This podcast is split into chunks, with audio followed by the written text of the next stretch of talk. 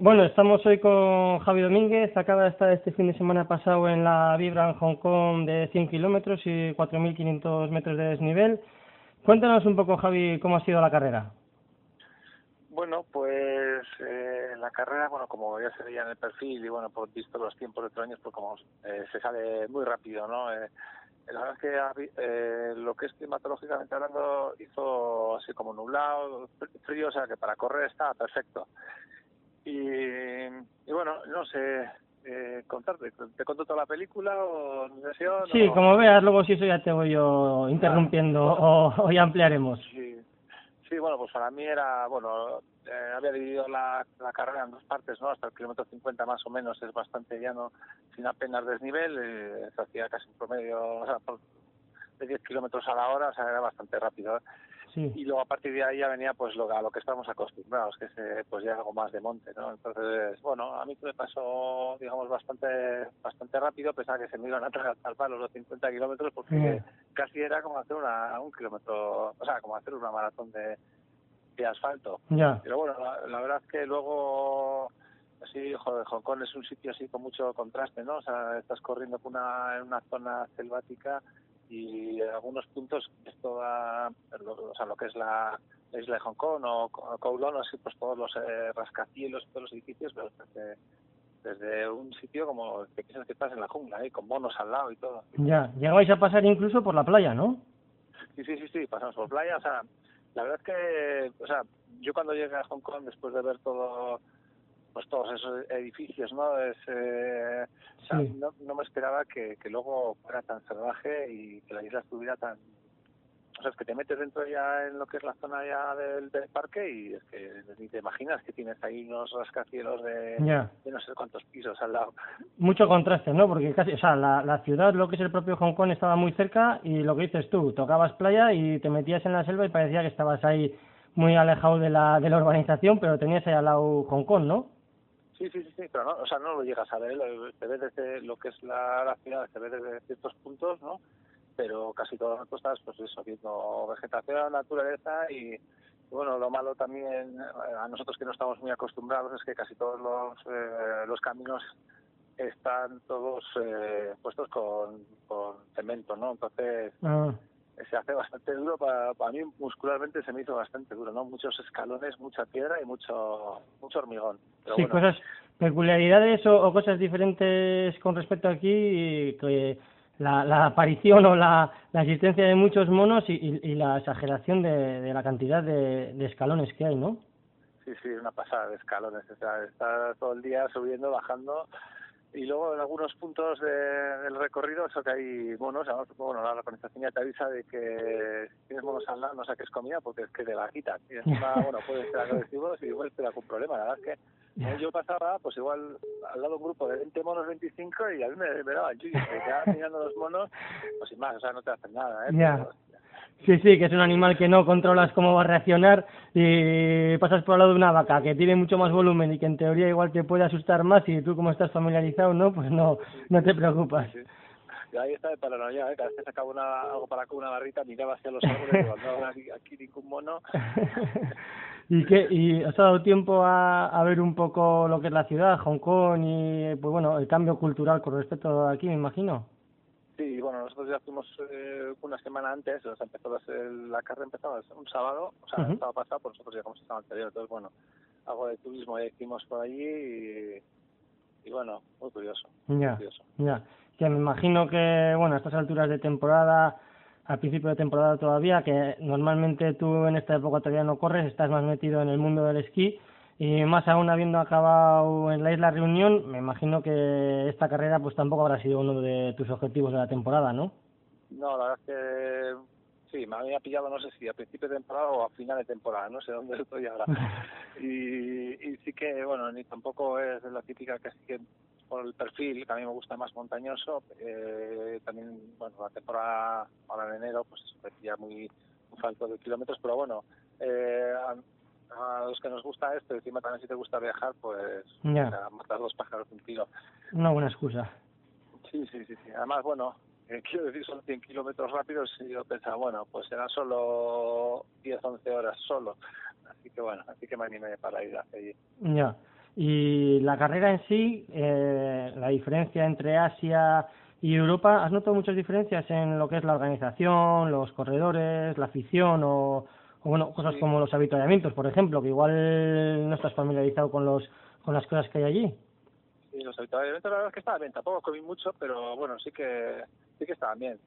La organización sí que pues igual ves como que es no no es como la que estamos igual aquí acostumbrados, es que igual estamos demasiado mal acostumbrados. Yo también casi siempre que, que, voy fuera, o sea, con las carreras que hay en Euskal Herria, pues la organización es impecable. Mucho, o sea, siempre, casi siempre donde eh, que vas a otros sitios, la organización es eh, tirando, o sea, no mala, pero peor. Y luego la afición lo mismo, ¿no? Pues la afición que tenemos aquí, pues tampoco se puede comparar con la que hay en otros sitios. Allí, pues bueno, también como estábamos en en parajes pues muy, muy aislados, los, tampoco no había un seguimiento por parte de nadie, ¿no? Porque el único, pues había mucho trekker por ahí, mucho grupo de scouts, y eso, te miraban así, como las vacas al tren, tú seguías corriendo, pero bueno, ahí la verdad es que en Asia, eh, según, bueno, me han comentado cada vez hay más, eh, sobre todo en China, cada vez más afición y, pues, pues allá eh, estábamos 2000, o sea, para empezar la carrera, así que... Joder, 2000, claro, claro, de ahí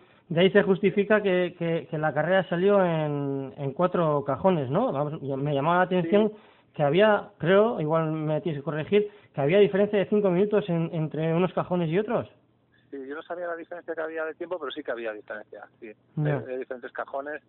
Y bueno, la salida era como en el medio de la nada y la llegada también era en medio de la nada, ¿no? Sí, o sea, era con muy poca infraestructura y bueno, eh, o sea, la verdad es que sí que da un poco de, digamos, de pena, ¿no? A la hora de llegar, pues, en el medio de, o sea, de, pues, de una zona picnic que se han puesto cuatro carpas y, o sea, no tienes ni una ducha ni nada y como haga frío te toca esperar al autobús, pues te quedas ahí helado. Ya, claro, porque luego os teníais que trasladar a, a, alojamiento que estaba en pleno Hong Kong.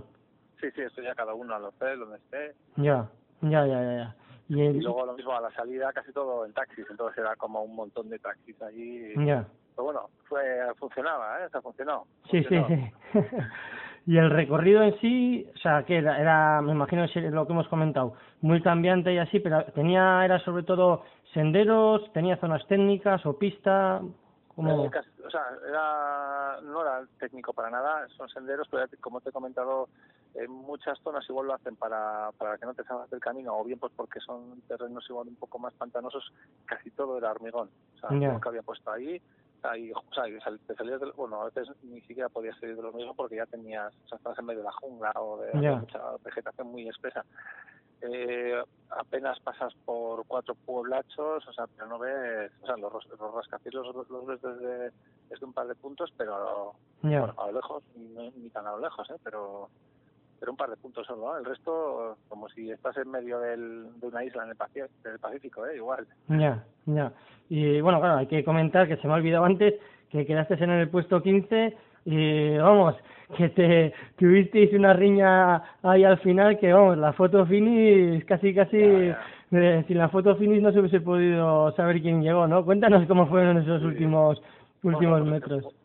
Pues, justo cuando quedan cuatro kilómetros para la meta ya es una bajada, así que bueno, se baja por carretera, luego por un terreno así pues también pues por, por monte y con y andaba yo con otro que ahí me pasaba le pasaba o sea un pique ahí hubo pero bien eh sí. y al final pues eso pues, pues justo justo entramos los dos a ver sprint. Ya pero vamos o sea kilómetros. sí sí o sea es que es alucinante porque yo, igual tú sabrás mejor, pero a mí por lo menos las imágenes que he visto, las fotos que he visto, da la impresión de que tú llegas primero, pero claro, eh, por lo que tengo entendido, el chip lo teníais en, en el dorsal, tú te llevabas el dorsal atrás, como sueles llevar en estas cintas típicas de triatlón, llevas el dorsal atrás, y él lo llevaba en la, en la parte de adelante, y yo creo que por eso él, él llegó primero, pero vamos, la sensación de, de la foto Sí, sí, tú sí te fijas en la foto, eh, que es una simplemente anecdótico, pero pero en la foto se ve como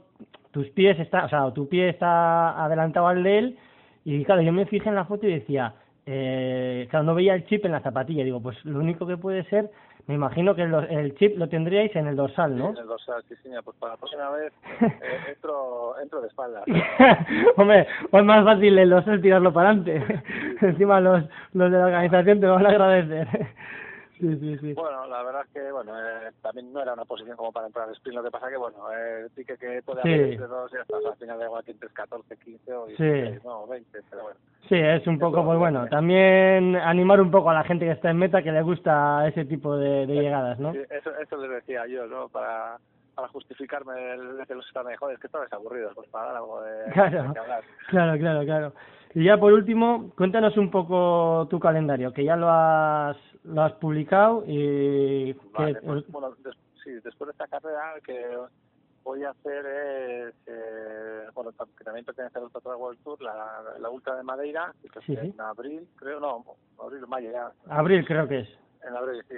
Sí. Después eh, la Picos de Europa, a ver si me acuerdo, ¿eh? Luego, eh, eh, bueno, este Gama Scorri, luego Millac, seguro que me dejo uno por ahí, y Sí, más o menos uno al mes, ¿no? Te- tenías. Sí, sí, sí. Luego eh, me había apuntado a la CCC de un total de Mont Blanc y Sí, luego pero con, con la idea puesta en hacer Tour de Jans, que ese sería el, el gran reto. El gran reto, sí, el gran objetivo, ¿no? Lo que pasa es que yo no, me había calculado mal y bueno, no sé, eh, al final sí podré ir a Chamonix porque claro, es una semana justo antes de, de de Jans. ¿Ah, sí? Claro, otras veces Sí, igual sí. había más, más... pues se, se me había metido en la cabeza que eran dos semanas y Ya. este año es una semana. Ya, ya, ya. Que no sé. Bueno, pues, pues, bueno, claro, y, y a esto hay que añadirle también eh, un par de días de, de esquí que metes, ¿no? Ahora, en, en breve. Sí, sí ah, bueno, a Tito y luego también tenemos intención de hacer la tierra menta Ah, y bueno, y luego salen luego pues más carreras Sí. por ahí en medio, por aquí por casa y sí. Muy bien, Javi. Pues que estás, creo, esperando ya al último, al último avión para llegar hasta aquí, ¿no? Y, sí, y ya estaré en casa bueno. después de la, la aventurilla esta de, de, de ir a Hong Kong. después de 26 horas de vuelo todavía quedan tres más, así que pues muy bien. Vale, Javi, pues es que ricasco y ya nos, ya estaremos. venga, Venga, agur. agur.